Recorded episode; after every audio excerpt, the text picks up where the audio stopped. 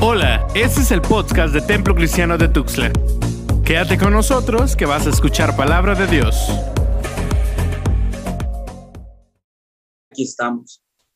Eh, algunos de estos actos, hermanos, en nuestra vida, ¿verdad? Han pasado, hemos visto algunas situaciones en las cuales parece que nuestra barca se hunde, pareciera que nuestra barca, hermanos, va a pique, ¿verdad? Sin embargo, la gracia del Señor nos favorece en todo momento. Él tiene, no sé, Él tiene las formas de llamarnos a cada uno de los que estamos aquí, a cada uno de los que estamos, me refiero aquí en la tierra, ¿verdad?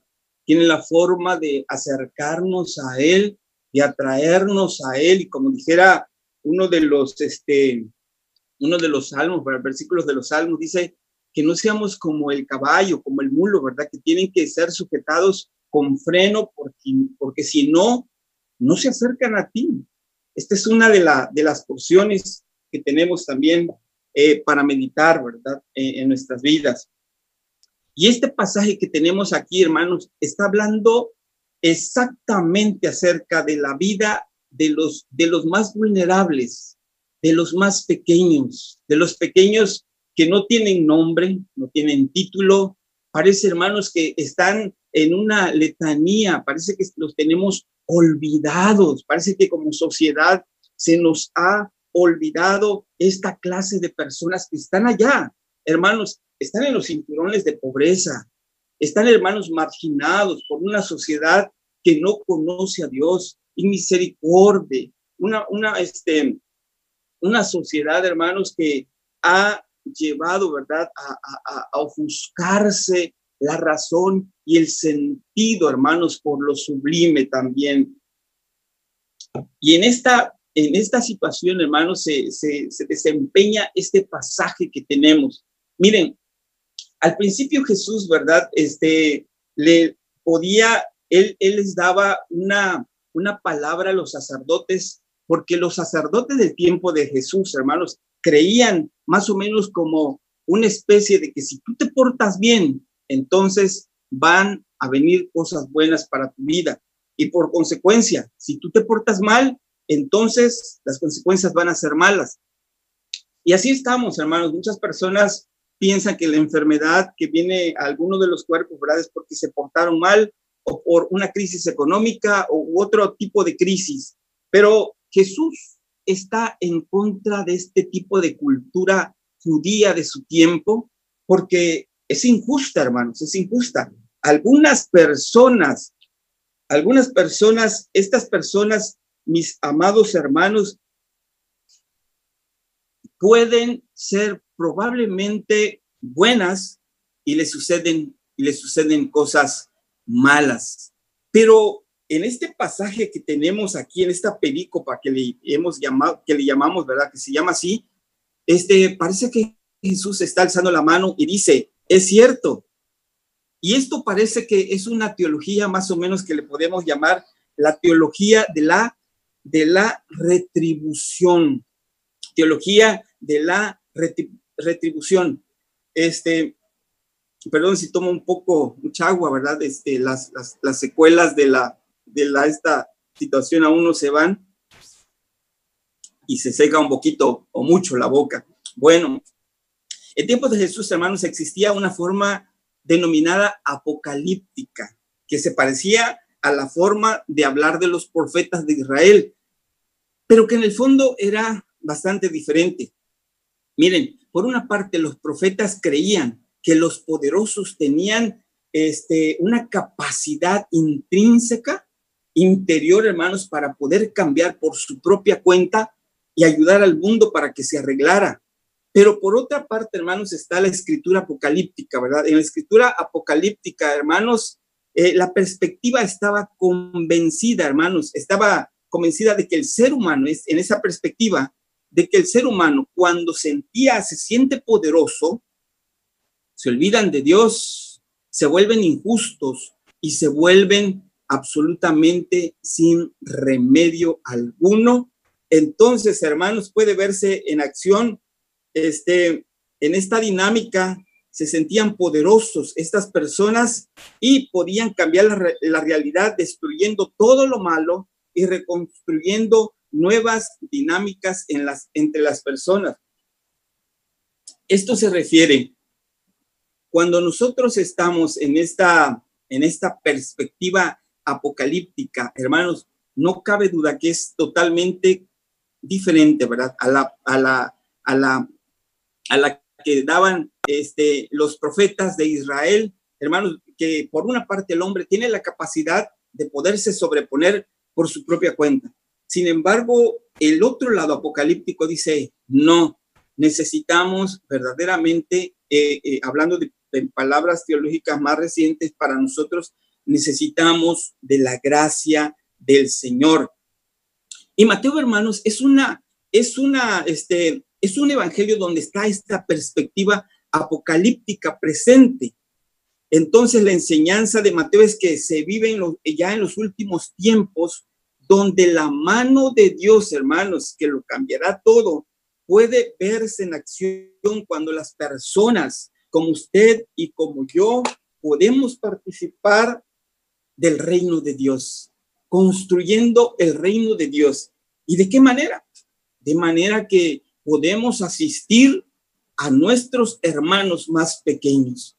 Decía que son los vulnerables, hermanos, por eso en Mateo, estas, los pequeños, que son personas concretas, son personas de carne y hueso, tienen, hermanos, nombres. Los vemos en mujeres, mujeres, hermanos, que están despreciadas, en siervos, en esclavos, en ciegos, en enfermos, en hambrientos, en sedientos, en personas en situación de cárcel, en los extranjeros, en los migrantes. Y el número sigue más y más, ¿verdad? Eh, eh, la lista sigue más y más. Por eso en Mateo 10, 40, 42, 40 al 42, quien se comporte como profeta será recompensado, amados hermanos, con esta bendición profética. Es decir, la persona, hermanos, que anuncia al Señor, que se porta, ¿verdad? Justamente que puede vencer esta adversidad, esta es la manera que retribuye también.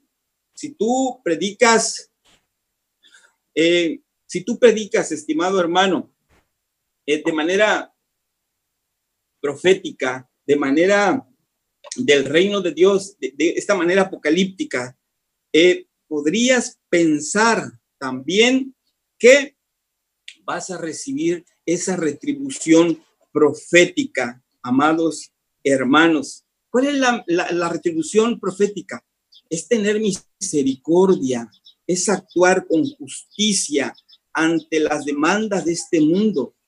Este mundo, hermanos, parece descomponerse cada vez más. Este mundo parece que está, está en descomposición y solamente la gracia de Dios, el reino de Dios que se predica, hermanos, a través de sus hijos, a través de nosotros, puede marcar la diferencia en este tipo de situaciones que estamos atravesando.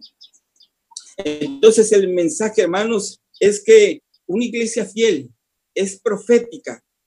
Sus acciones son justas si estamos en, bajo esta esperanza de la gracia y del poder de nuestro Señor Jesucristo. En el fondo, hermanos, este texto nos coloca en varias contradicciones, ¿verdad? Es decir, en varios paralelos este, que contrapuntean entre sí.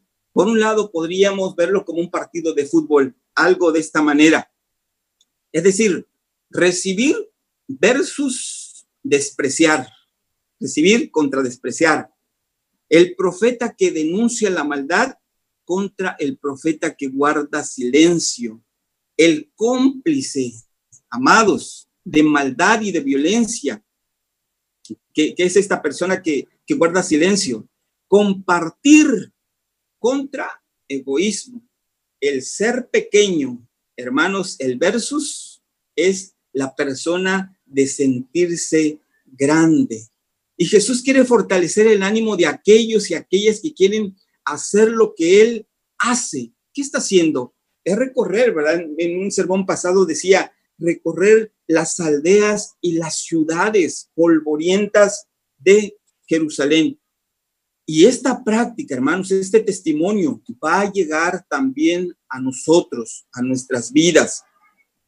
Entonces, el reino de Dios es de esta forma, mis amados, donde nosotros eh, presentamos o representamos el reino de Dios aquí en la tierra. Y, y nos vamos a esto, hermanos. Recordemos que el Señor dijo que, que tendríamos que ser pequeñitos, ¿verdad? Es más, Él Filipenses nos habla, el apóstol Pablo en Filipenses nos habla de que él siendo Dios se hizo pobre. Él siendo Dios, hermanos, se intronizó, se encarnó. Se encarnó, hermanos, para que con su pobreza y con la venida del Señor nosotros también fuéramos salvos, salvados. Hoy, hermanos, ser pequeño sigue siendo una categoría teológica para comprender nuestras dinámicas humanas, pues tampoco han cambiado las formas, las intenciones de grandeza. Hoy las personas, si tú tienes cierto título, es porque estás colocado en un puesto privilegiado. Y si no lo tienes, verdaderamente eres de los pequeños, de los que pasan desapercibido, de los que parece que no tienen nombres, no tienen nombre alguno. Nuestra cultura los ha marginado de esta manera. Y a veces en la iglesia, amados, hablando de la iglesia de Cristo, tendremos, o mejor como desafío, hermanos, nosotros como iglesia tendremos que ver aquellas personas pequeñas, entre comillas, entre comillas, aquellas personas que parece que no están haciendo nada. Recuerdo cuando mi abuelita, ¿verdad? Por parte de mi padre, mi abuelita paterna, hermanos, eh, nos decía a cada uno de sus nietos, y especialmente, ¿verdad? A los que estábamos en el ministerio, de que a las 5 de la mañana ella podía realizar, se levantaba, hermanos, en su cama, ¿verdad? Para orar por nosotros. Cuando yo la visitaba, ¿verdad?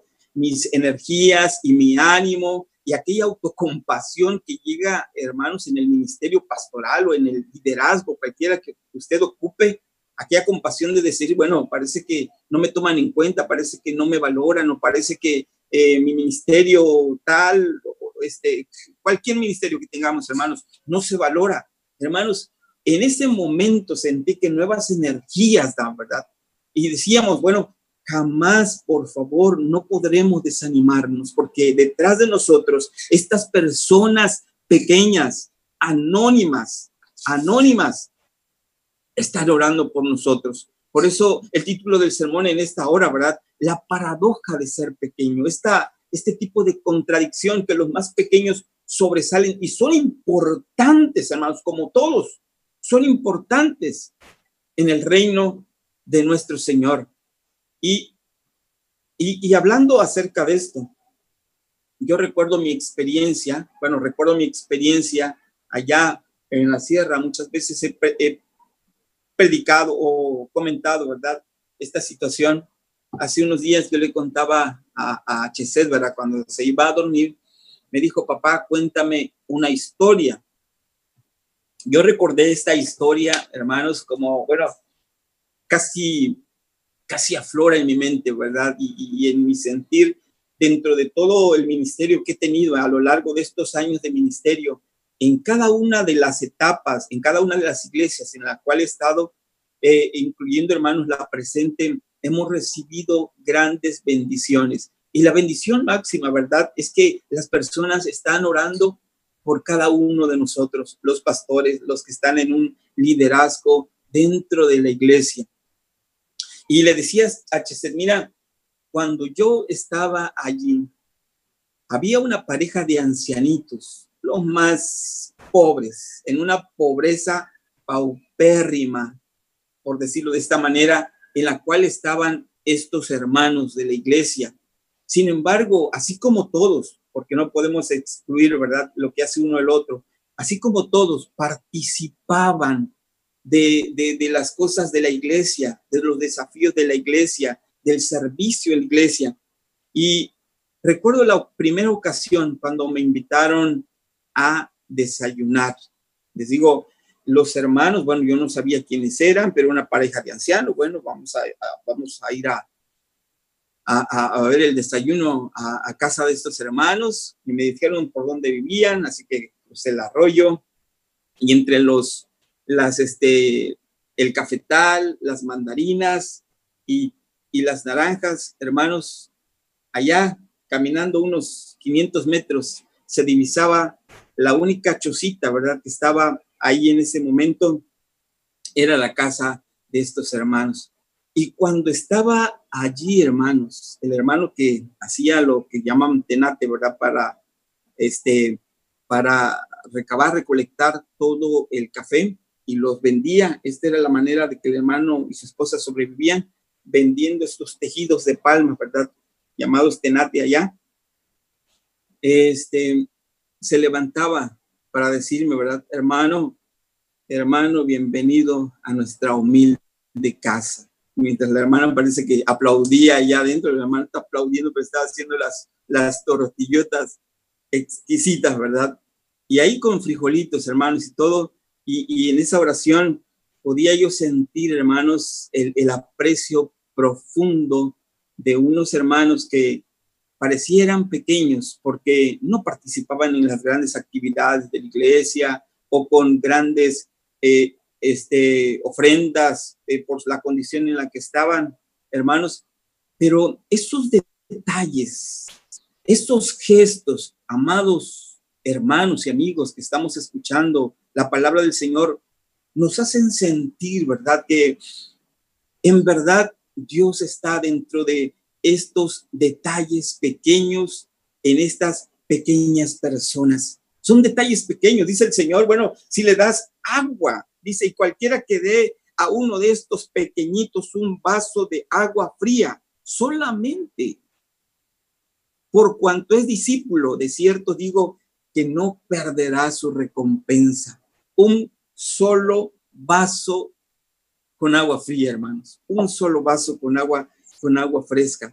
Estos detallitos hacen que la iglesia funcione. Y este pasaje, exactamente hablando de esta pericopa que tenemos acá, está haciendo justicia, hermanos, a todos aquellos hermanos que están tras bambalinas, están detrás, ¿verdad? De, en este caso, de esta transmisión o de otro ministerio que parece que no están funcionando o trabajando, o hermanos que como mi abuelita en el caso de ella, para pensar de que ya no está haciendo nada por su edad, ahí tienen una lista. Y sacan una lista, hermanos, como esta que hemos presentado, donde tienen los nombres de hermanos de la iglesia que están orando, que por los cuales están ellos orando. Qué maravilloso entonces, hermanos, es sentirse envuelto en esta, en esta situación de, de ser pequeños, de hacerle justicia a estas personas, a estas personas, a estas personas. Hoy, hermanos, ser migrante es siempre vivir también metafóricamente los últimos tiempos de los cuales nos habla Mateo, cuando hay seres humanos que consideran el cambio de residencia como el último recurso para buscar el buen vivir y se arriesgan, hermanos, los pequeños para Jesús son una medida adecuada para saber a quién recompensar por su fidelidad, pues la forma de recibir o hacerse en empatía, hermanos, con estos pequeños será la manera que se recibiría a Jesús como huésped.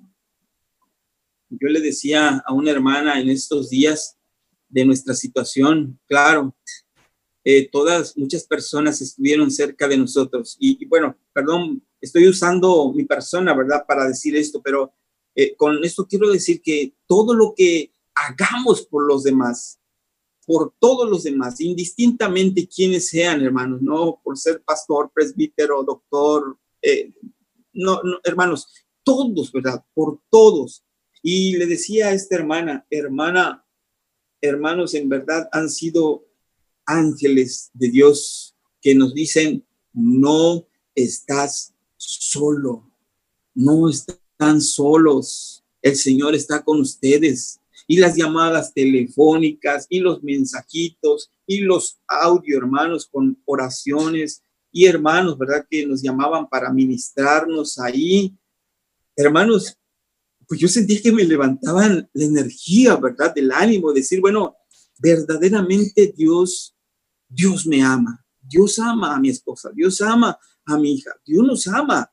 Y están tras estas personas pequeñas, haciendo actos de, de caridad, actos de amor, de misericordia, en la cual estas personas, sin distinción, hermanos, por ser pastor, ocupar un cargo en el distrito, ¿verdad? Es decir, ser presbítero de la iglesia nazareno. No, amados hermanos.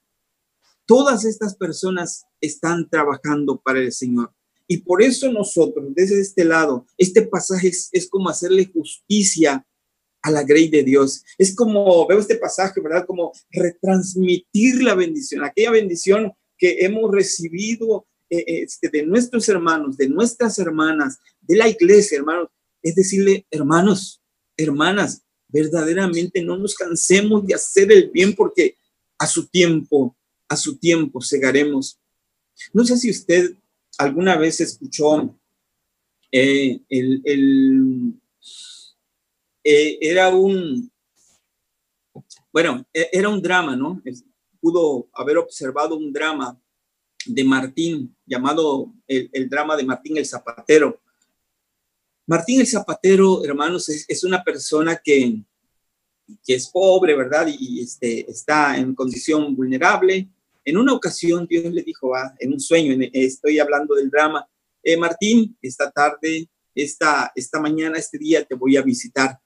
Entonces dice que Martín se levantó emocionado porque iba a recibir a nuestro Señor Jesucristo. Y, e hizo todo lo mejor, este, todo lo mejor. Hizo su comida la mejor. De pronto tocan a la puerta Martín el, zapatero, ¿verdad? Porque era de, ocupación zapatero. Eh, se levanta y al abrir la puerta, no es Jesús es un pobre mendigo que está pidiendo abrigo, una camisa, un pantalón. Y Martín, el zapatero, dice, mm, esto es para Jesús. ¿Cómo te lo voy a dar yo si es para Jesús lo mejor que tengo aquí? Bueno, dice Martín Zapatero, pues yo te lo doy en el nombre de Jesús y pues ya, ya veremos qué pasa con él. Bueno, en el, tocan nuevamente la puerta y es una persona que necesita comer. Y Martín el zapatero lo piensa dos veces, pero al final dice, bueno, yo te daré mi, este, mi plato que comería con Jesús, la porción que comería con Jesús. Y ahí está. Y le dan, bueno, solamente Jesús va a comer. Y al final, una persona que está pidiendo un solo vaso de agua, agua. Bueno, es el final del día y Jesús no ha llegado.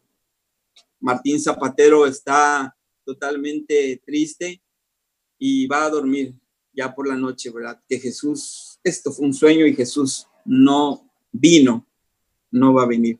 En la noche el Señor le dice, ¿verdad? En el sueño a este Martín Zapatero, ¿te acuerdas de esta persona y esta persona y esta persona? Era yo era yo.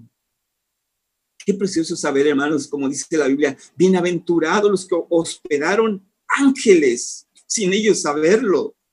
Por cuanto disteis también este, en, la, en la versión profética de Jesús, en el sermón profético de Jesús, ¿verdad? Hermanos, en, San Mateo 24 y 25 nos habla por cuanto le disteis a uno de estos, mis hermanos más pequeños, a mí me lo hicisteis.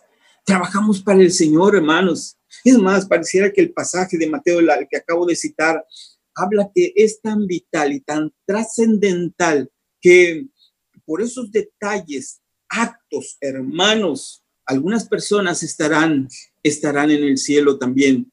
Me refiero a que complementan su vida cristiana y su adoración cuando pueden dar su servicio al Señor, cuando están para, para compartir a los demás también acerca del Señor. Así que, amados hermanos, la base fundamental y esencial para todo es la autoridad suprema de Jesús el Hijo de Dios. Y en San Mateo capítulo 28, versos 18 al 20, tenemos la gran comisión, teniendo toda autoridad, implica poderosamente que Jesús es más que suficiente, hermanos, para cuidar y capacitar a sus mensajeros. Por tanto, los envía a ir por todo el mundo. Ahora el predicador tiene, hermanos, la oportunidad de elevar la función del siervo de Dios enfatizando la necesidad de anunciar las buenas nuevas de salvación y la singularidad de aquellos que son específicamente llamados a ser obreros del Señor. Verdaderamente que la obra cristiana es una obra de equipo, es una obra de equipo. Nadie puede realizar su parte a menos que reconozca que necesita del resto del equipo.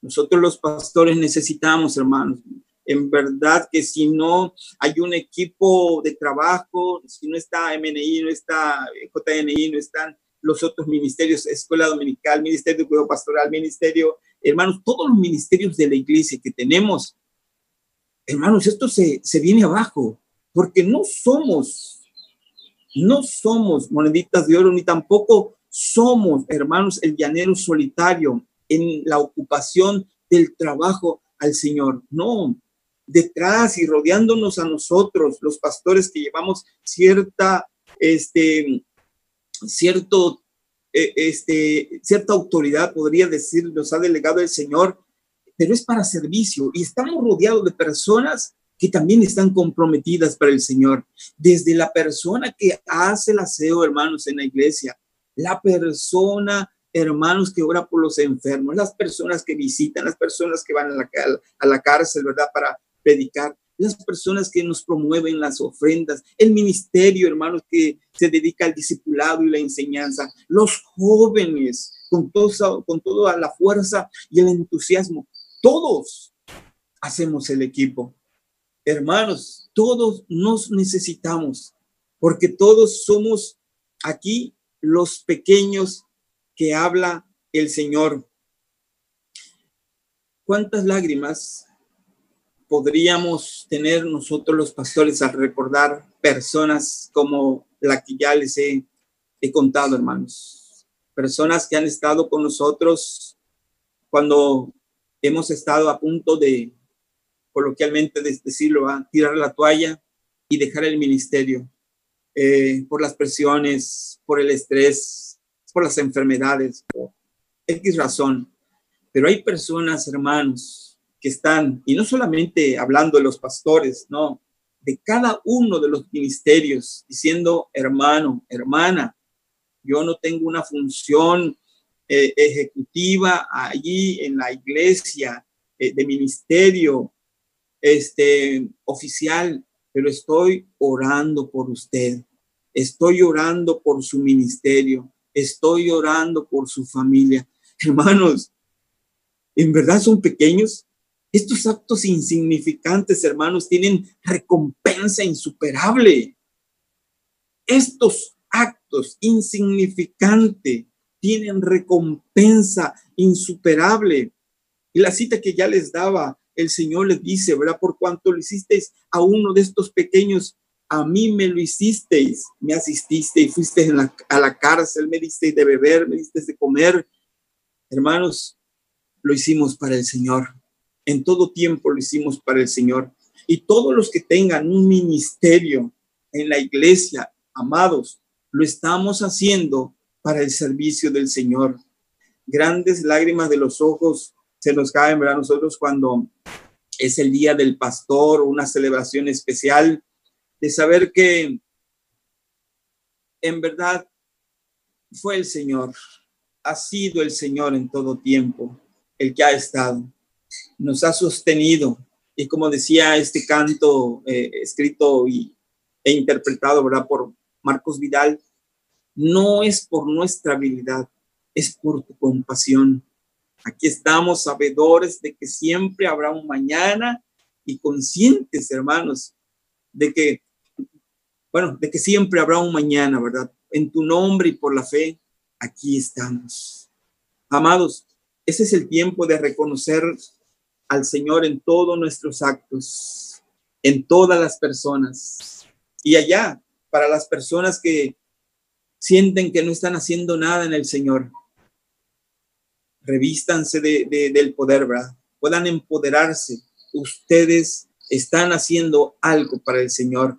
Al menos que tengas toda la fuerza, todos los talentos y los recursos, hermanos, puedes ocuparte en el Señor en otras, en otras cosas también. Pero si estás postrado en cama y dices, no, no, no tengo nada que hacer, no, no hago nada para el Señor, recuerda aquel testimonio de aquella hermana ancianita que cuando ella falleció, se le encontró una lista doblada, hermanos, doblada allí en su, en su almohada, que la tenía ahí, ¿verdad? Y que en las madrugadas se levantaba para orar por toda esta lista de peticiones. Y uno dice, en verdad, la hermana no hizo nada, verdaderamente estuvo inactiva en la iglesia sus últimos días después de haber servido al Señor en ministerios específicos. No, sacó su lista, sacaron su lista cuando nuestra hermana falleció y había nombres de personas, de ministerios, de pastores, de enfermos que estaban allí en su lista.